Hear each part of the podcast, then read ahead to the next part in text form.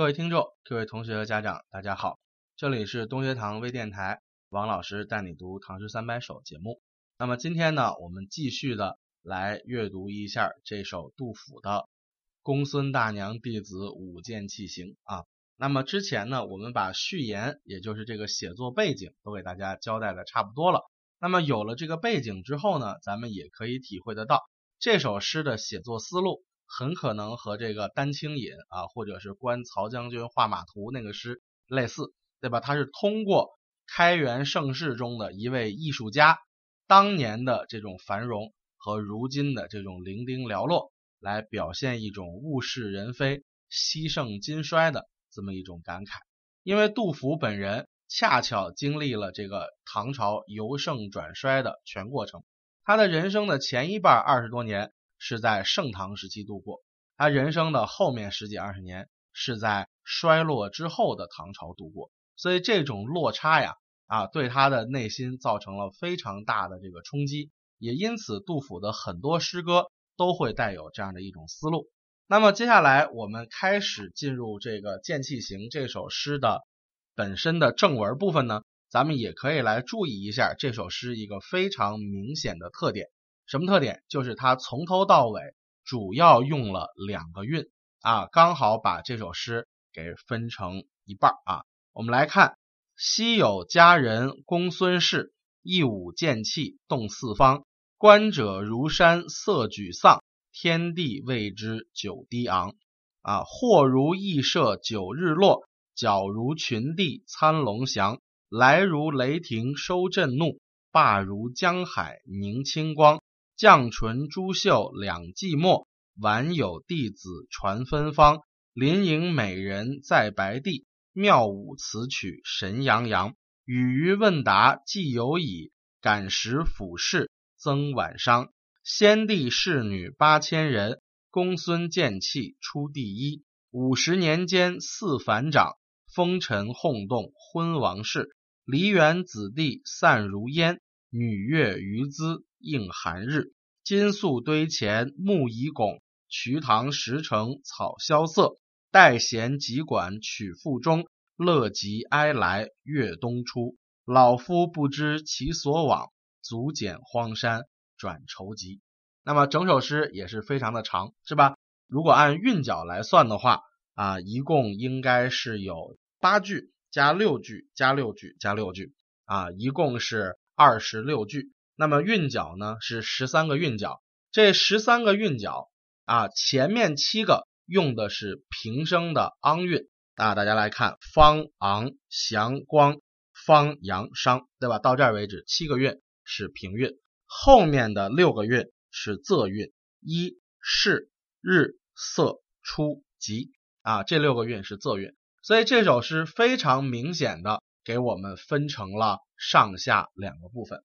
那么这两个部分恰恰也就是我们解读的一个非常明显的入口。那么本期呢，我们先来把上半首诗这七个平声韵来简单的看一下啊。一开头他就直入主题，回忆起了当年的公孙大娘，叫昔有佳人公孙氏啊，就是过去有一个非常好的啊这个女子啊叫公孙氏。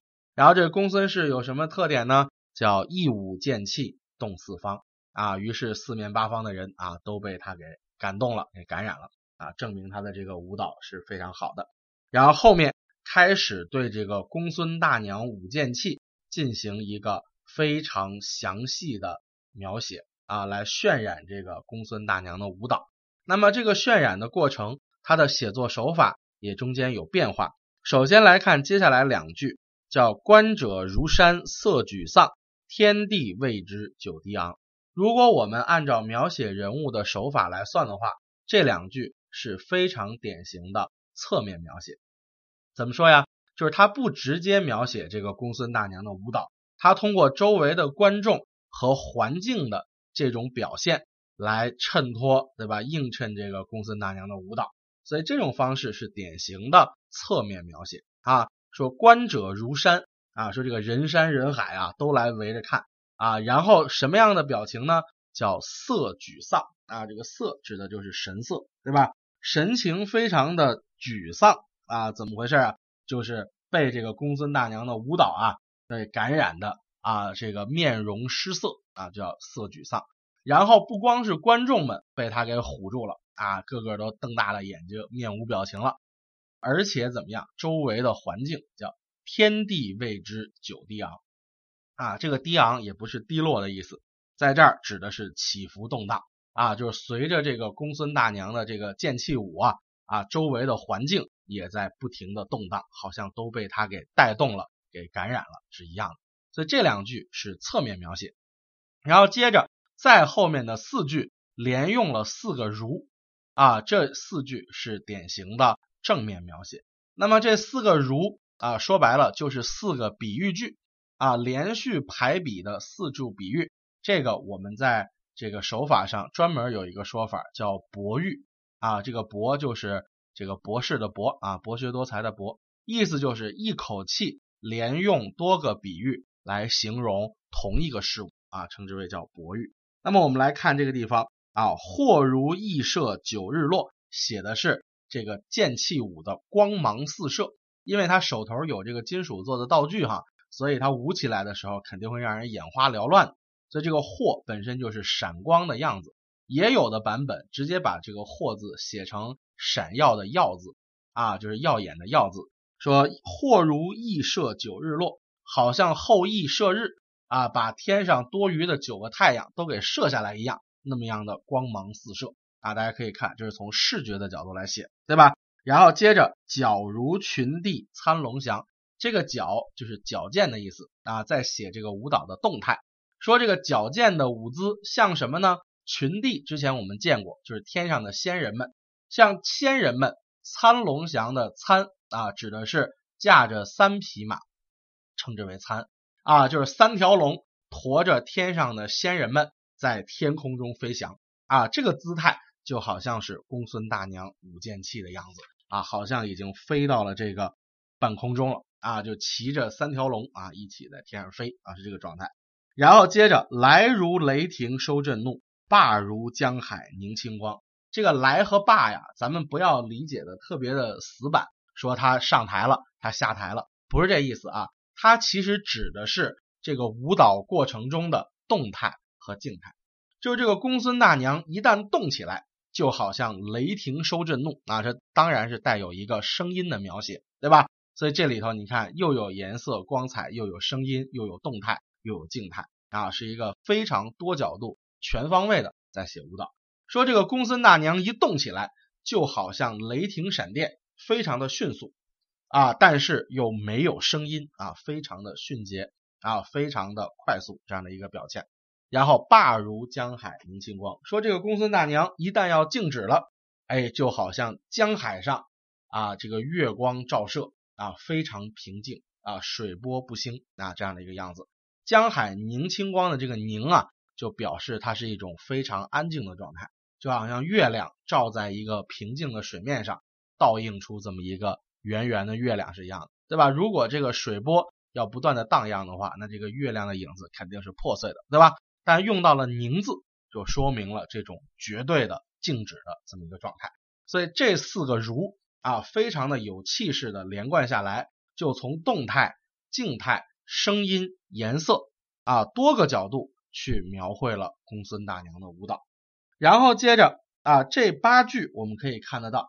他是在描写公孙大娘本人，对吧？后面接下来的六句啊，它的韵没有变，但是就从公孙大娘本人逐渐的转到了他的弟子，叫绛唇朱绣两寂寞。这个还是在说公孙大娘啊，绛唇就是红色的嘴唇，朱绣呢就是缀满了珠子的衣袖啊，就是跳舞的衣着啊。绛唇朱绣两寂寞，指的是说公孙大娘本人。哎，没有结婚啊，孤独寂寞的死掉了。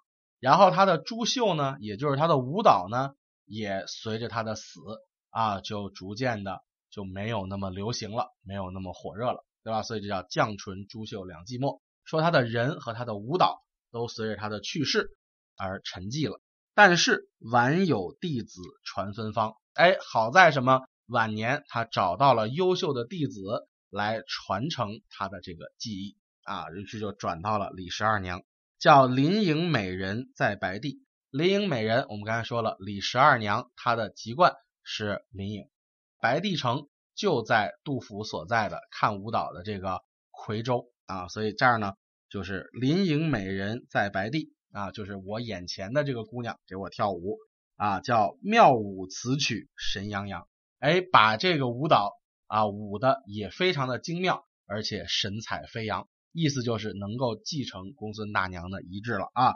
叫与于问答既有矣。啊，有矣就是根源理由的意思啊。说和我的这一问一答啊是有这个缘由的。然后呢，叫感时俯视曾晚上，知道了这个记忆的传承来源理由之后，于是就怎么样感慨时事，回忆过去，就增加了惋惜和感伤。于是往后就进入了什么呀？诗的后半部分，也就是晚伤的这一部分。前面因为写的是舞蹈的华丽和勇猛，所以用了一个非常高昂的平声韵来写。后面进入了伤时感事的部分，所以就用了一个非常短促低沉的仄声韵来写。啊，这就是古人写诗的时候的一个很重要的状态，叫做内容和声情要匹配。啊，内容上是昂扬的、激烈的。那我的声情上也要昂扬激烈，我的内容是低回感伤的，我的声音平仄，哎，也要变得低回和感伤，哎，这是写诗的一个很有意思的技巧。